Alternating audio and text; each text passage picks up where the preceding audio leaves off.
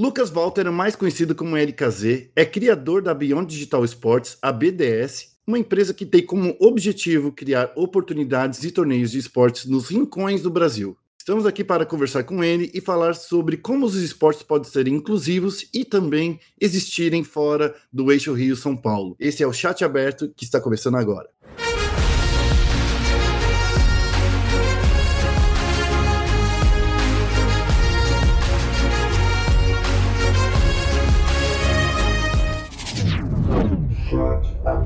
E aí, LKZ, tudo bem? Como é que você tá? Fala, Guerra. Fala, rapaziada. Tudo certinho. É, muito obrigado, inclusive, pela, pelo convite.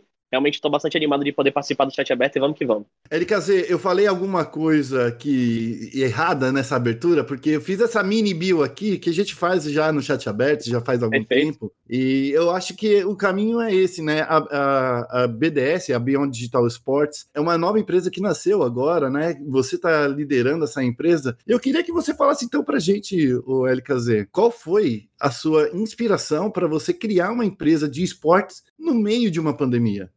Bom, vamos lá. É, antes de mais nada, na verdade, eu já trabalho com esportes desde 2016. Oh, meu Deus. É, é, eu tenho 23 anos, né, e tal. Eu fazia, eu fazia faculdade de engenharia, inclusive, comecei a ficar frustrado com o curso, queria empreender. E eu sempre fui muito consumidor, principalmente do cenário competitivo de games de maneira geral.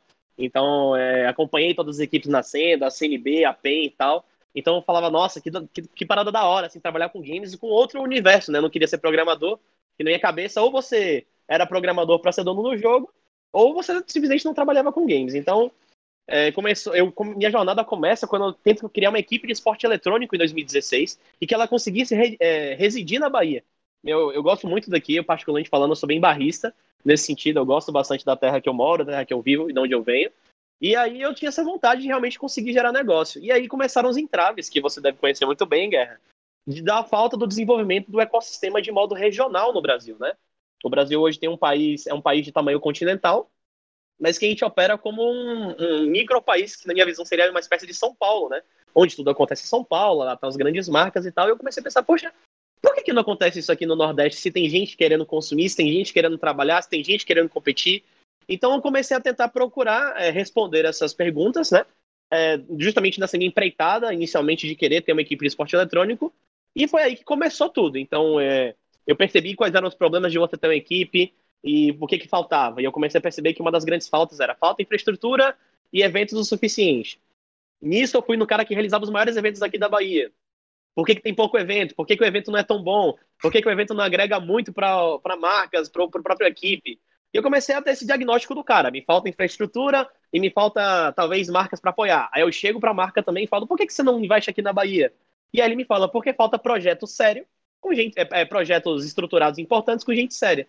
E aí eu percebi que, é, do jeito que eu queria fazer, infelizmente, é, não, tinha, não ia funcionar. Eu tenho uma equipe de esporte eletrônico. Então, a partir daí eu decido, falo, cara, eu preciso ser o, o cara que vai gerar essa infraestrutura, esse ecossistema que a gente não tem, tem falta.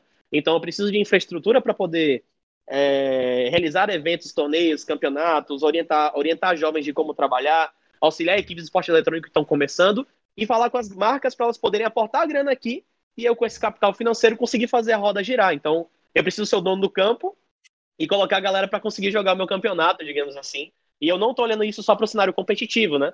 E foi uhum. assim que nasceu. E justamente a parte da pandemia foi porque não podia parar. Eu via pessoas que eram.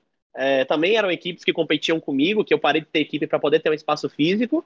E eu percebi que na pandemia esses caras eles não tinham o que fazer e pelo nosso meio ser digital, as possibilidades são infinitas da gente conseguir continuar produzindo, entregando coisas de valor, inclusive para as marcas, para quem está participando e tudo mais e tal.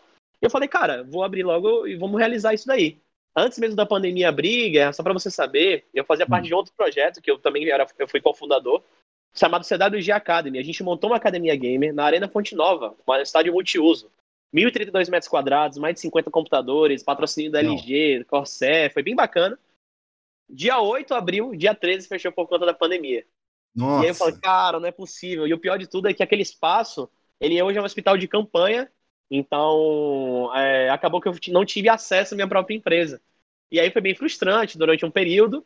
E aí eu tive que conversar de novo com os outros sócios que era aportaram no negócio e eles ficaram muito incertos de qual seria o próximo passo e acabaram dando para trás. Não é nosso momento de investir agora, pandemia, né? Todo mundo com muito medo. E aí uhum. eu acabei saindo do projeto e montei a BDS em seguida em outro espaço. Comecei de casa mesmo, é, com todo mundo trabalhando de home office, tentando produzir. E agora a gente está aqui dentro do Centro de Convenções de Salvador, que a gente foi convidado a estar tá participando aqui dentro. E a gente montou esse estúdio que você está vendo aqui hoje, né? Depois eu posso até passar com a, com a... a galera, se está no áudio, não vai ver, mas com certeza a gente vai disponibilizando a imagem para vocês. E começou assim, cara. A gente, eu percebi basicamente as dores de maneira regional e tentei atender elas da melhor maneira possível. Sendo bem sincero, foi essa é a premissa inicial da BDS de maneira geral. O, o, o LKZ, uma coisa que é muito legal das pessoas saberem é que você veio já do Call of Duty, né? Você jo, jo, é, jogava. E assim, sendo bem honesto aqui, a gente sabe que Call of Duty no Brasil é muito complicado porque não tem nenhum apoio. Ser jogador profissional aqui, eu acho que é, é meio que sonho, né? É. Já que a gente sabe que eles estão trabalhando bastante na, na, Call of Duty League lá nos Estados Unidos tal, Perfeito. mas o resto do mundo tá meio que a ver navios. Sim. Antes da gente voltar a falar da BDS, porque eu acho que foi um bom primeiro passo, mas eu queria que você falasse aí pra galera, porque já que você foi pro player, né, de um jogo, Entre pro player, aspas, né? é, pro é. player, de um jogo que não tem representação no Brasil, você já sabe um pouco então das dores do, do pior lado de todos, né? É a hum. dor de quem é um jogador de um jogo que não tem bastante a, a espectadores aqui no Brasil, porque a gente sabe que os espectadores não são não, não tem tantos espectadores, mas que ao mesmo tempo Call of Duty é um jogo que todo mundo gosta, todo mundo já jogou pelo menos uma vez, todo mundo Perfeito. sabe o que, que é. Então eu queria que você me falasse aí de como foi essa época que você tentou enveredar por esse, por esse cenário aí, mesmo a gente já sabendo que a gente já teve brasileiros disputando os torneios internacionais do passado. Sim, né? sim. Cara, a minha história no Call, no Call of Duty, na verdade, foi muito, muito prematura. Eu comecei a jogar quando eu tinha 13, 14. Na época era, era o MW3. Foi muito tempo atrás. Foi como eu. Na verdade, o Call of Duty foi o jogo que me abriu as portas de fato para o cenário multiplayer e competitivo. É, na época do Brasil, era muito de comunidade. Então, assim, você não tinha publisher do jogo ou grandes realizadores de torneios, pelo menos não, eu não cheguei nessa bolha, para poder realizar torneios. E o auge foi eu ter jogado o campeonato do Made. Eu não sei se você lembra dele. Ele era um hum. youtuber de Call of Duty, ele trabalhou na Machinima durante muitos anos. Hoje eu nem sei como é que tá esse cara, mas eu acho que ele tá lá na indústria dos Estados Unidos ainda. Ele, ele, ele foi um cara gigante. E na época ele fazia torneios da comunidade, que ele conseguia uma grana para poder patrocinar. Foi nessa época que eu joguei. Eu ganhei o, um torneio que ele fez uma época é, do MW3, e o nome da equipe era Dream Team, era muito engraçado, e a gente, eu lembro da gente jogando, se duvidar, tem até esse vídeo no YouTube até hoje. E assim, desde aquela época eu comecei a perceber essas dores, né, de, de realmente como desenvolver esse cenário local e regional. Eu até discordo de você, Guerra, no sentido de falta de espectadores. A grande questão é, falta iniciativas, talvez a própria publisher de grandes criadores de conteúdo, de trazer o formato 5v5 do Call of Duty à tona. Porque hum. hoje em dia o que está estourado é o Warzone. Hoje em dia você tem grandes jogadores brasileiros no Warzone, como o Nine, o Tony Boy, os Narf, que são os jogadores de Call of Duty do Warzone. Mas o, a liga lá fora competitiva que funciona é justamente desse 5v5 do Search and Destroy, que é tipo. É, eu acho que é 5v5, nem sei como é que tá hoje. Que é tipo o CS, né? De plantar e destruir, você ter jogando isso por rounds. Então, realmente, é, o que a gente percebeu foi que é, no final do dia, eu acho que eu, sempre todo ecossistema ele começa, se, se a publisher não injetar, é, não necessariamente grana, mas ela olhar isso com carinho, o, a solução disso é você realmente ter uma comunidade muito unida. Como isso era no início de tudo, era muito difícil você ter. Era muito ali mato. 2000, era muito mato mesmo. E eu ainda acho que eu tô falando com. Até com, com a barriga cheia, porque se você pegar a galera do CS 1.6, era mais mato ainda. Só que eu acredito, me falta conhecimento, eu era muito novo na época, ainda existiam algumas iniciativas de publishers e de realizadores de torneios e campeonatos já grandes no, no, no 1.6, né? É, uhum. No COD, não. No COD, pelo menos, isso não chegou na minha bolha. Então, assim, era a nossa galera jogando o torneio de um dos maiores youtubers de Call of Duty do Brasil, que tinha. que olhava para esse setor do competitivo, trabalhava na Machine, mas se eu não me engano, na época era, era você ter a chancela da Machine era gigante, então foi por esse lado, entendeu?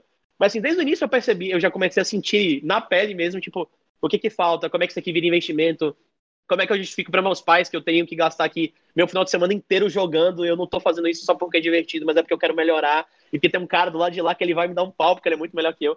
Então, eu, eu meio que nessa, nessa fase eu fui raiz, assim, mas eu acho que é, muito se deve à comunidade forte em prol de algo uhum. e, a, uhum. e a publisher apoiando atrás, não necessariamente com capital financeiro, inclusive, mas só a chancela da publisher já é um grande já é um grande pré-hack para você conseguir meio que fazer o ecossistema girar e funcionar e dar certo. É, eu acho que também tem uma coisa que a gente precisa lembrar que Call of Duty ele sempre foi muito popular no Brasil, né? Ele foi bastante Perfeito. bastante é um jogo que assim, a gente olha, por exemplo, streamers que nem o Zigueira, o David Jones, que são os caras muito grandes no YouTube, os caras que têm 10 milhões de seguidores, tal. Esses caras sempre estão jogando Warzone e sempre tem uma galera ali é, é, com eles acompanhando. Porém, LKZ, eu acho que, como você disse, faltando o incentivo da Activision por parte deles de estar aqui no Brasil de forma presencial tal. Perfeito. Acho que também tem uma outra coisa que vale lembrar que por mais que tenha muita gente interessada em jogar, precisa ter também um, um, um, um caminho de um cenário competitivo mais abrangente. Por exemplo, você falou do CS. Tá. O CS aqui no Brasil nunca teve apoio antes de 2000 e, sei lá, 17, 18. Tá. É, antes disso, era todos os torneios de comunidade, como você mesmo disse, ou de organizadores de torneio, como você de Lan House, né? Agora. Exatamente. O cara tinha Lan House e fazia um torneio. A história, do, por exemplo, do, do time dos sonhos aqui do Brasil, do Fallen, Fer uhum. e companhia, que foi lá para jogar a MLG de Columbus, só aconteceu porque a comunidade apoiou conseguiu Exato. juntar uma grana para eles e mandar eles lá para os Estados Unidos para disputar esse torneio. Porque se fosse depender deles aqui no Brasil, não ia rolar. Perfeito. Hoje em dia, o Call of Duty já não tem mais um cenário aberto, que nem esse Counter-Strike já tem, né? Hoje em dia só tem a Call of Duty League, né? Que é Exato. o torneio que a Activision faz lá nos Estados Unidos. Mas antes disso, a comunidade chegou, por exemplo, a apoiar algumas iniciativas que nem essa que aconteceu com Counter-Strike? Ou você acha que foi não teve tempo para isso acontecer?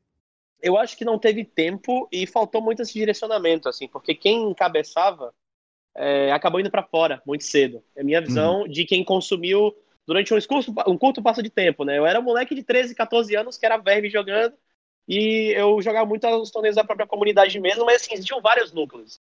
Era meio várzea, assim, tipo, na uhum. época, uhum. só pra você ter uma noção, a equipe escolhia o modo de jogo que ela jogava, né? Que era na, na começou como clã front. Então, assim, tanto que o, o, jogo na época do, do MW3, que era o competitivo mais sério, era o Search and Destroy e o Capture the Flag. Então, assim, não tinha muito padrão, sabe? Era muito.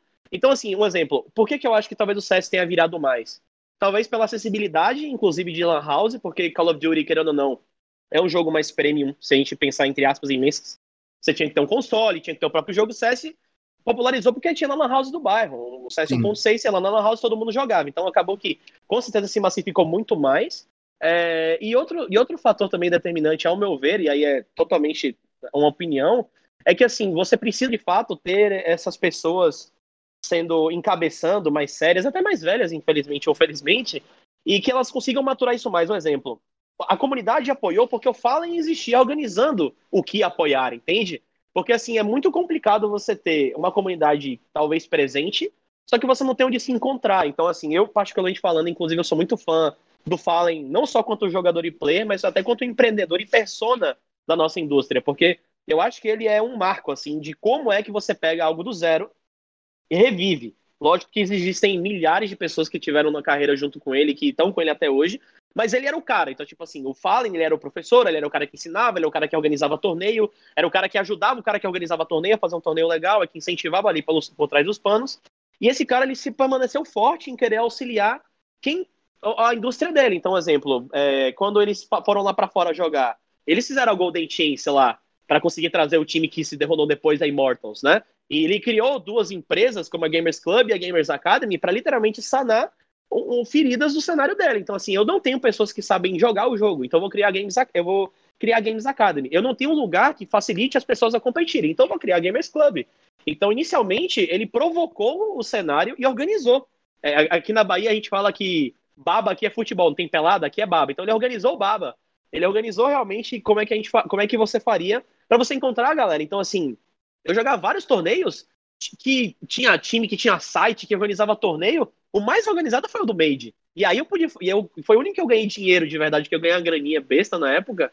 Mas assim, eu falei, nossa, isso aqui dá para ganhar dinheiro. Só que me faltava, faltava realmente ter esse centro. Então, assim, eu acho que você precisa, querendo ou não, ter essa comunidade forte, mas você precisa de personalidades também muito importantes E tem pessoas, inclusive, que até discordam, que acham que isso acaba centralizando, enviesando. Eu já vi pessoas criticando a massa que o Gaules tem de ser muito centralizado nele. Eu super discordo com isso. Tem que existir esses caras que são pilares mesmo do ecossistema para conseguir organizar. Porque, se, inclusive, se esse pilar não for a publisher, vai acontecer que foi com Call of Duty. A publisher não foi o pilar, não existiram muitos pilares para o competitivo de, de Call of Duty, e o negócio acabou se perdendo com o tempo. E a próprio circuito da publisher do lado de fora se fechou no circuito fechado, com licenciamento, com franquia. E isso acaba dificultando e aumentando a barreira de entrada para pessoas que estão querendo começar. Pô, é inviável, por exemplo. Eu, na época da CWG, eu tinha uma equipe de Overwatch. Uhum. O único campeonato de Overwatch que, tinha no, que existia no mapa era Overwatch League. Eu não tinha. Pô, não tinha capital Qual era a pretensão, né, que você poderia fazer? O que, qual era o máximo que você poderia alcançar? Ser é. campeão é, regional? Era impossível, entendeu? Porque não, é que nem a história, né? Legal, eu, eu, exemplo, eu aqui na Bahia, eu tive a melhor equipe de League of Legends do, do Nordeste da Bahia durante quatro anos consecutivos aqui na Bahia. Era incontestável os campeonatos que a gente jogava, e eram bons, inclusive jogadores bons passaram pela gente e tal. Só que assim, irmão, é que nem você ser campeão, melhor jogador de futebol de botão do mundo. Se não existir campeonato de futebol de botão, você tanto faz, tanto fez para marca, exposição, criação de conteúdo, a gente tem que lembrar que a gente está no cenário de entretenimento, então a gente tem que gerar contrapartida, exposição, sabe? Não é só de torneio que se ganha, assim. O Flamengo, o time de futebol Flamengo, ele não funciona ele, só porque ele ganha ou perde o Campeonato Brasileiro. Se ele ganha, é melhor, mas se ele não ganha, ele não pode depender disso. Senão os outros times da tabela, eles faliriam, quebrariam quanto projeto e negócio, né? Então é, é, é, um processo ainda muito orgânico, isso que é legal dos, dos games, né? Cada comunidade, cada jogo tem um processo orgânico diferente e vão iniciativas vão nascendo para que isso consiga se organizar ou não. Então é por isso que eu acho legal os games assim, qualquer um pode fazer um novo cenário, inclusive sem a ajuda da publisher, funcionar é, e nascer do zero simplesmente porque o cara organizou e tal. Então é bem legal. Bom, agora que você já deu um panorama, as pessoas já sabem que você manja pra caramba aí do cenário, que você tá de olho. Eu quero Perfeito. voltar a falar da BDS, o, o, o Erika Z, porque é o seguinte. Perfeito. Vocês estão criando essa nova empresa, essa nova empreitada, e vocês têm oito objetivos aí a seguirem com ela, que é Isso. promover eventos, é, organizar os, os, torneios, formar influenciadores, apoiar atletas e times para competições, vender produtos né, especializados, porque tem que vir dinheiro de algum lugar, né?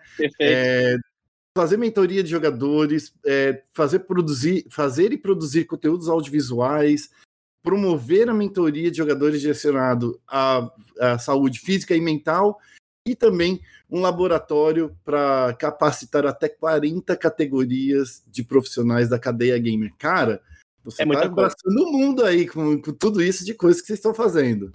Perfeito. É, é sim, e, e aí a, a, pergunta é como, né? Como é que a gente está conseguindo abraçar isso tudo? É, e eu tenho a, a, perfeita ciência de que é, eu não quero ser o pato, sabe? Que tem bico, mas não bica direito, tem asas, mas não vão muito bem, anda meio desengonçado, mas ele tem de tudo um pouco. É, e justamente por isso que a gente enxergou, e é um projeto de fomento e desenvolvimento de ecossistema, de que cada vertente dessa de negócio, eu tenho que ter realmente pessoas especializadas trabalhando nisso. E essas pessoas especializadas eu trago elas justamente ou já com a expertise e know-how que eu tenho com essa empreitada desde 2016, ou eu realmente acabo trazendo pessoas de mercado que já estão operando, mas que precisam de alguma coisa para conseguir potencializar. Por que, que a gente está querendo abraçar esse mundo inteiro? Simplesmente porque a gente está em falta ou seja, não tem, eu não tenho, eu não tenho como é, não abraçar o mundo inteiro, digamos assim, se eu quiser realmente gerar um ecossistema de maneira regional. E para isso a gente precisa justamente trazer pessoas que já estão realizando isso em paralelo e inclusive não estão conseguindo alçar tantos voos porque falta. Então assim, aquela história. É, eu vou dar o um exemplo do, da nossa BDS Arena, que é a nossa parte de torneios e competições, né? Existia uma empresa aqui em Salvador chamada 42 Cultural. Essa empresa ela é dona de um evento chamado Gamepolitan, é um evento de games que acontece há mais de 15 anos, e o Ano Hipólito, que é há mais de 18. Ah, legal, pronto. O Ricum, Ricardo, da 42 Cultural, ele é um cara que eu ganhava todos os torneios dele, na época da CWG, quando eu tinha um time. Legal. Quando eu fui pra BDS, eu falei, velho, eu quero o melhor cara que faz torneio aqui em Salvador. E eu contratei o Ricardo, a gente fez a aquisição da 42 Cultural. Então hoje o Game Hipólito e o Anipólito eles estão debaixo do acervo da BDS. Mas eu quero o Ricardo, eu não queria a marca dele, eu não quero o produto dele, eu quero o Ricardo. Esse cara, esse cara fazia coisa quando isso aqui era mato de verdade. O uhum. Chaep, que é narrador de League of Legends, começou a narrar nos torneios dele, cara. Ele então, narrou assim, três finais de semana seguidos e ele não tinha voz é, pra, no último isso. dia. Sabe que tudo era mato, meu amigo. É, realmente era na labuta, você fazia pelo amor pela parada. Então, assim, qual é a grande questão? Legal, eu preciso de um cara para poder realizar torneios, eventos e campeonatos mais frequentes, mais recorrentes, com uma qualidade de produção melhor, para que eu consiga entregar pro competidor uma experiência diferenciada, é, para as marcas que estão apo apoiando e patrocinando um produto que faça sentido. E eu pergunto para esse cara, irmão, o que, que falta para você poder chegar lá? Porque eu achar que eu sei fazer mais torneio do que você, eu vou estar tá sendo ingênuo. Você faz isso há mais de 10 anos, irmão. Como é que eu te ajudo?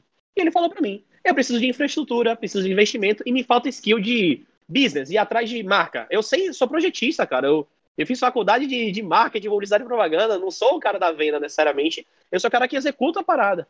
Eu falei, beleza, então você vai executar e eu vou ser seu braço comercial de inteligência de negócio. E com isso, eu também me coloco muito humilde como moleque de 23 anos, que eu ainda tenho muito que aprender. Eu trouxe executivos de outras empresas para poder participar. Então, eu, o que, que eu fiz? Eu peguei uma empresa no ecossistema regional de Salvador, que estava indo muito bem, mas faltava aquele step up, né? Falta o próximo passo, esse boost, e ele precisa de pessoas, não é capital necessariamente. Então, eu vou entrar com esse, esse esse capital intelectual, pego esse cara, dou para ele, inclusive, recurso, é, desenvolvo a infraestrutura, e aí eu gero essa unidade de negócio BDS Arena, que ela agora tem uma qualidade de produção infinitamente maior, melhor, sem se preocupar com o financeiro, que saía problema meu, e eu consigo fazer com que esse cara trabalhe. Então eu viabilizei que esse cara, que sonhava em fazer eventos e campeonatos na Bahia, começasse a viver e sobreviver disso, sem ter que literalmente olhar tudo ao mesmo tempo. Então eu solucionei esse meu braço, então eu tenho um cara totalmente destinado para isso, que ele só olha para isso, e aí nisso aqui ele é muito bom, então a gente consegue entregar. E essa mesma lógica, ela se desdobra em todas as outras unidades de negócio.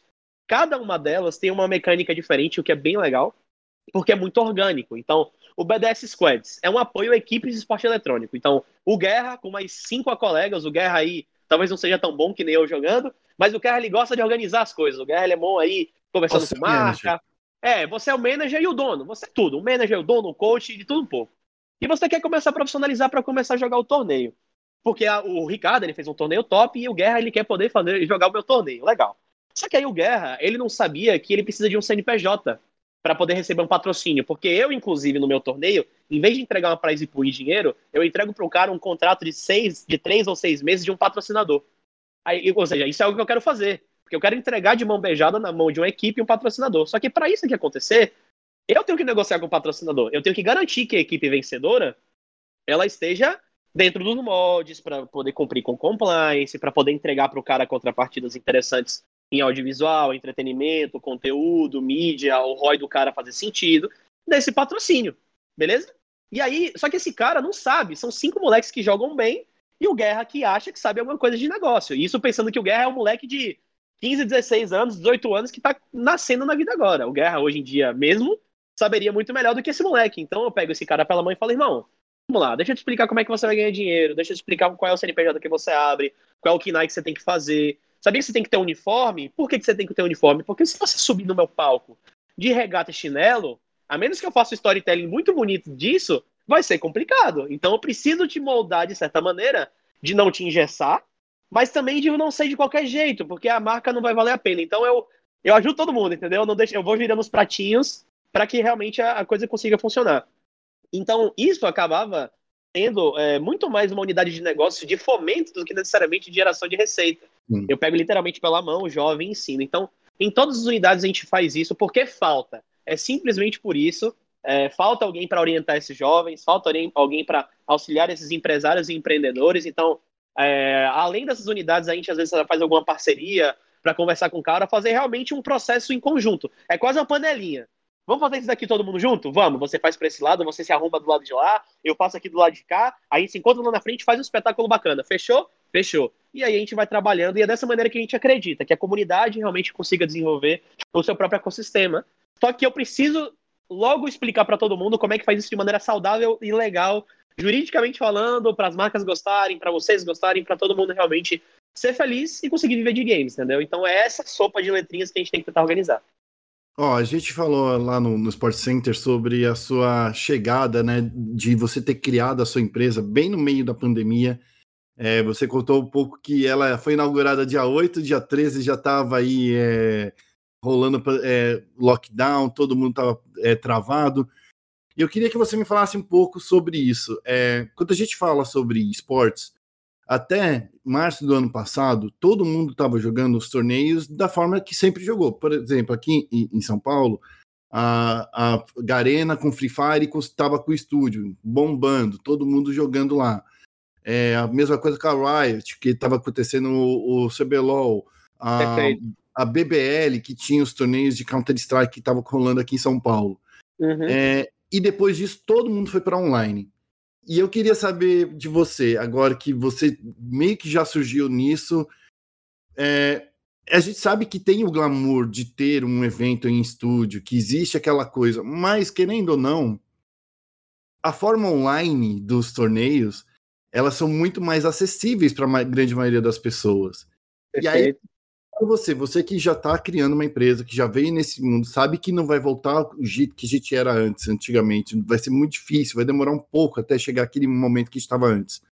Para BDS, surgir nesse momento foi primordial para vocês terem sucesso?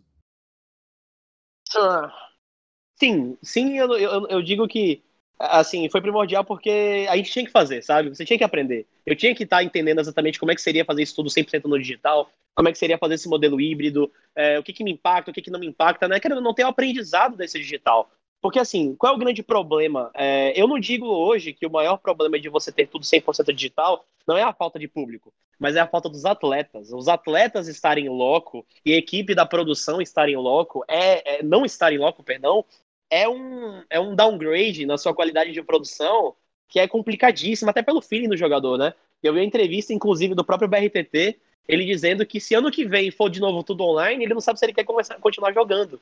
Olha que loucura, cara, o quanto isso realmente retroalimenta a vida do cara. Mas pra gente, quanto o BDS foi importante pra gente ter essa ciência do híbrido, principalmente porque quando tudo voltar ao normal, a gente quer manter o híbrido, até para conseguir dar acessibilidade para pessoas que não conseguirem estar em loco para mim, é, e também porque tem muito conteúdo que eu quero produzir que, obviamente, quem estiver em loco vai ter uma entrega diferenciada, né? Completamente diferente. Um exemplo, Guerra, a gente está fazendo aqui essa entrevista, mas seria muito mais legal se eu tivesse presencial com vocês, ah, com toda certeza. certeza sem, sem dúvidas. Mas o que, que acontece? É, eu quero agregar valor para o presencial, mas eu não posso deixar no digital. Eu vou te dar um exemplo. A gente tem um cara dentro da BDS que é o Clemente.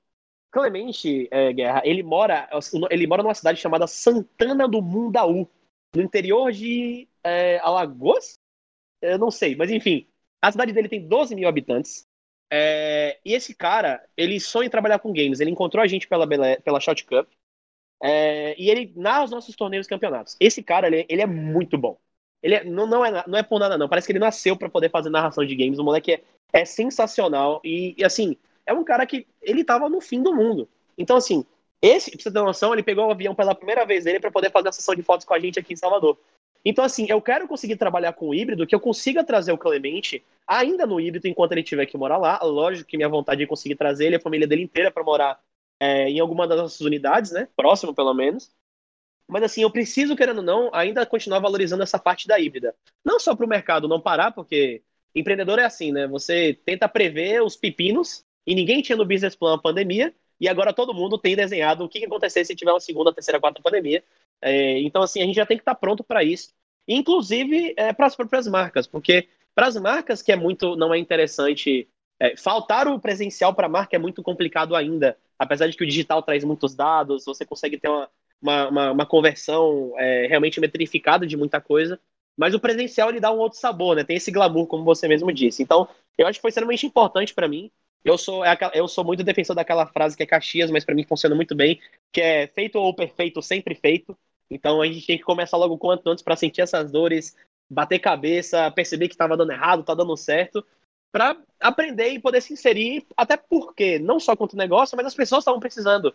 Tinham pessoas querendo continuar competindo, querendo continuar consumindo, querendo aprender. A gente teve jovens que tiveram a percepção de, por conta da BDS, que elas poderiam trabalhar nesse setor que antes eles sequer tinham conhecimento. Então, para a gente foi muito importante ter começado o quanto antes e na pandemia calejou a gente mais. Assim, eu digo que poderíamos ter é, ido sem a pandemia, mas eu acho que calejou a gente bastante. Olha, eu tenho uma, uma, Eu tinha mais algumas perguntas, pena que nosso tempo está acabando aqui, o Elikaze. Vai, vai ser até bom que daí vai ter papo para quando você voltar a conversar comigo aqui. Mas Perfeito. eu queria, eu queria já perguntar para você, cara, sobre as short cups. As short cups para mim foi o que mais me brilhou os olhos, porque são torneios curtos, torneios que são pensados para atingir o maior número de pessoas possível e também de de trazer, dar oportunidade para pessoas que talvez a gente nem visse né, que tinha um potencial de, de ser um atleta de esportes, a, a, agindo aí, atuando. Eu queria que você me falasse dessa iniciativa que você está fazendo com a BDS e que, pelo que eu fiquei sabendo, você pretende espalhar é, não só em Salvador, mas também no Rio, né? Isso.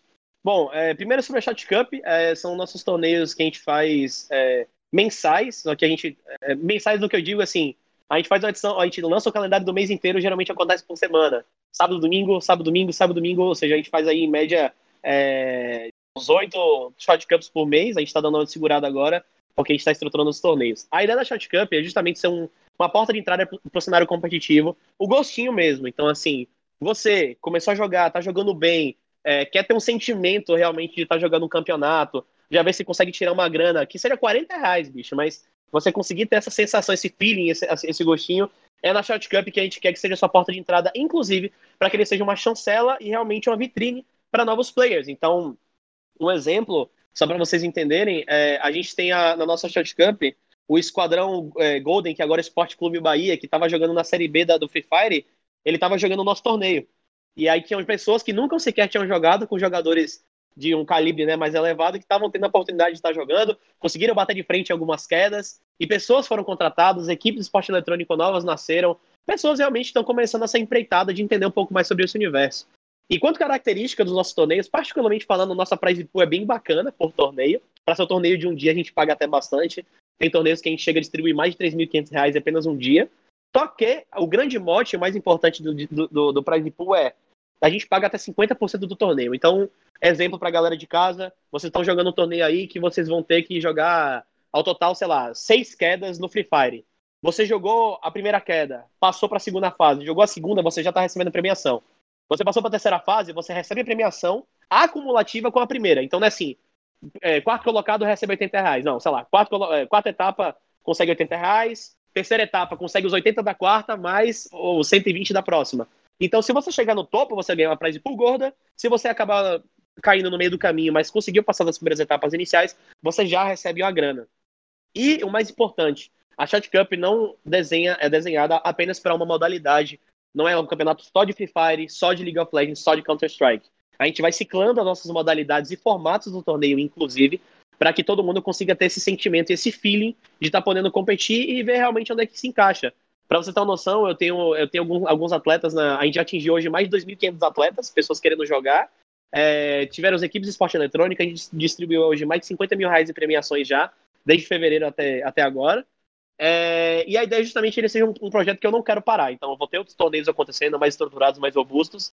Mas a Shot Cup, eu, eu não quero que ela pare de forma alguma, nem que a gente tenha que reduzir uma por mês, mas que aumente a prize pool dessa uma por mês e consiga fazer um negócio mais legal para que realmente seja um holofote para a galera.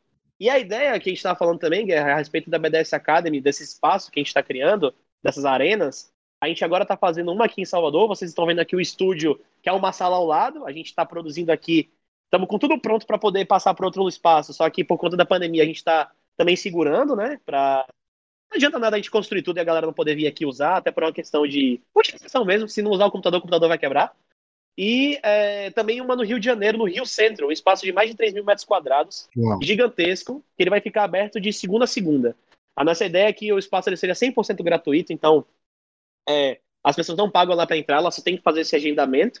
E o agendamento para a visitação, dependendo do tipo de visitação, você tem que estar tá dentro de alguma trilha nossa de capacitação. Infelizmente, eu falo muito, não deu muito tempo, mas eu falo muito sobre a gente capacitar a nossa galera. Então, assim, você quer trabalhar com games e você não sabe como com certeza você não vai ser um jogador. É muito difícil você ser um jogador profissional. É, porque é muito complicado, o Guerra muito bem sabe. Eu mesmo sei que se eu quisesse ser um jogador profissional, eu não teria tempo para empreender. É muito complicado mesmo, você tem que dedicar muito do seu tempo. E é muito difícil. Mas talvez você possa ser um cara da área de comunicação, você pode ser jornalista, você pode ser psicólogo, preparador físico, empreendedor. Você tem uma videomaker, é, enfim, animador, model, é, fazer modelagem 3D. Existe uma infinidade de profissões e que as pessoas sequer têm esse conhecimento. Então, a ideia desses espaços físicos é justamente para desenvolver esse ecossistema de torneios, campeonatos, eventos e também palestras de capacitação, workshops, mentorias, trazer pessoas é, do cenário, ou seja, trazer grandes jogadores, atletas e empreendedores já desse mercado para poder falar com vocês e realmente ser uma ponte de acesso e de porta de entrada. Então, assim, cara, quero começar a entender mais sobre essa indústria de games. Vou falar com a galera da BDS, vou colar lá no espaço deles, que com certeza por lá a gente vai conseguir te dar um direcionador para você poder se desenvolver. E cada vez mais a gente tem o nosso mercado estruturado com esses profissionais capacitados e pessoas apaixonadas por essa indústria. Então, essa é a ideia da BDS. A gente está abrindo agora em Salvador. Já, já estamos aqui em loco, né? É, enfim, para a galera que está só no áudio, infelizmente você vai poder ver pelo vídeo. É, e a gente agora tá, também estamos abrindo aí no Rio de Janeiro. A nossa ideia é que a gente consiga inaugurar, inclusive em outubro, é, ainda fazendo esses eventos é, híbridos, né, que são semipresenciais, com equipe em loco, com controle de acesso de Covid para a gente ter uma qualidade de produção e muita ativação para a galera que está de casa não, não poder correr riscos e poder aproveitar tudo que a gente tem para poder entregar. Olha, ele quer dizer, eu queria poder ficar conversando com você por mais e mais tempo, porque assim, uma coisa que eu falo, eu já até falei para outras pessoas, é que assim, eu não vejo nenhuma categoria esportiva que tenha o potencial de ser tão inclusivo quanto o esporte. No esporte Perfeito. não depende se você é homem, se você é mulher, se você é, é de, do Rio, de São Paulo, se você é, é, é, alto, é baixo, rico ou pobre. O importante do esporte, é a, única coisa que dá para a gente saber é a acessibilidade, que a gente precisa Perfeito. ter acessibilidade, e isso é uma das coisas que você está trazendo aí para as pessoas. E a outra coisa é oportunidade, que é outra coisa que você também está trazendo aí. Então, acho que são coisas que eu admiro muito e que espero que dê muito certo aí com a BDS, que vocês consigam ter um destaque e consigam se espalhar não só para Salvador e para o Rio de Janeiro, mas quem sabe para o resto do Brasil todo, porque a gente sabe que tem pessoas lá em Manaus que precisam de ter uma iniciativa como essa, uma pessoa lá em Roraima que precisa ter uma iniciativa como essa e, nunca tem uma oportunidade para brilhar e às vezes a gente tem um Pelé do, do esporte, um Faker, é um outro Fallen escondido nos rincões do Brasil e essa pessoa só não está aí no cenário porque a gente não conseguiu encontrá-la. Então, Perfeito. eu acho que fica aqui a minha meu desejo de que tudo dê certo aí para a BDS, que vocês consigam se espalhar. Para nós, muito obrigado, agradeço muito Guerra, pelas suas palavras, agradeço inclusive pelo convite, foi irado. É, enfim, eu, eu, acho que muito a meta da BDS é justamente isso, eu consegui entregar de maneira geral para todo o Brasil, a gente gostaria de ter essa capilaridade, com parceiros que sejam, para justamente a gente ser essa porta de entrada e até para explicar, inclusive, a gente conseguir trazer esse tema mais para o público geral, então as pessoas conseguirem entender um pouco mais sobre esportes. Sabe, um dos grandes objetivos que eu tenho hoje na o nosso PTM da BDS, né, nosso propósito transformador massivo é profissionalizar e democratizar. Então, assim, eu quero, eu quero o, o, mercado de games. Então, assim, eu quero que o pai do moleque ele consiga entender quando falam de games, não sendo só uma distração, como é que ele consegue acompanhar, como é que, inclusive, ele não é engambelado pelo moleque que só quer jogar, ou seja, como é que a gente também conscientiza o próprio jovem que só pensa em ser um pro player, mas na verdade ele tem que entender que o buraco é muito mais embaixo, precisa olhar isso com mais cuidado, o cara precisa, querendo não, continuar estudando, se especializando em outras áreas, porque isso agrega na carreira dele, até se ele se tornar pro player, se esse cara entender sobre conteúdo, entender sobre negócio, isso, querendo ou não, melhora cada vez mais a relação dele quanto um produto e vai maturando cada vez mais esse nosso mercado, que ele é gigantesco, mas a minha visão ele é ainda um bebê, ele é muito pequeno ainda, tem muito pouco tempo, né? Apesar de você ter iniciativas desde o início da década de 90, ainda assim é algo muito novo para todo mundo, para marcas e por aí vai. Então, agradeço demais pela oportunidade. Enfim, obrigado para todo mundo que acompanhou. Todo mundo segue a gente na, na, nas redes sociais da BDS, a gente cola lá, BDS, BDSGG, underline, e é isso. Obrigado pela oportunidade, Guerra. Foi irado. É isso aí, ó. Ele já fez até o jabá, eu ia falar para ele fazer o jabá, mas ele já fez ali de como encontrar BDS é. É, GG, underline nas redes sociais. O site é bds.gg, é isso? bds.gg, exatamente. O site é bds.gg, todas as redes nossas, BDS, GG underline e a minha LKZ underline BDS. Pode falar lá que a gente com ideia também. É isso aí, ó. Gente, obrigado por vocês terem ouvido até agora. Obrigado mais uma vez, Lucas.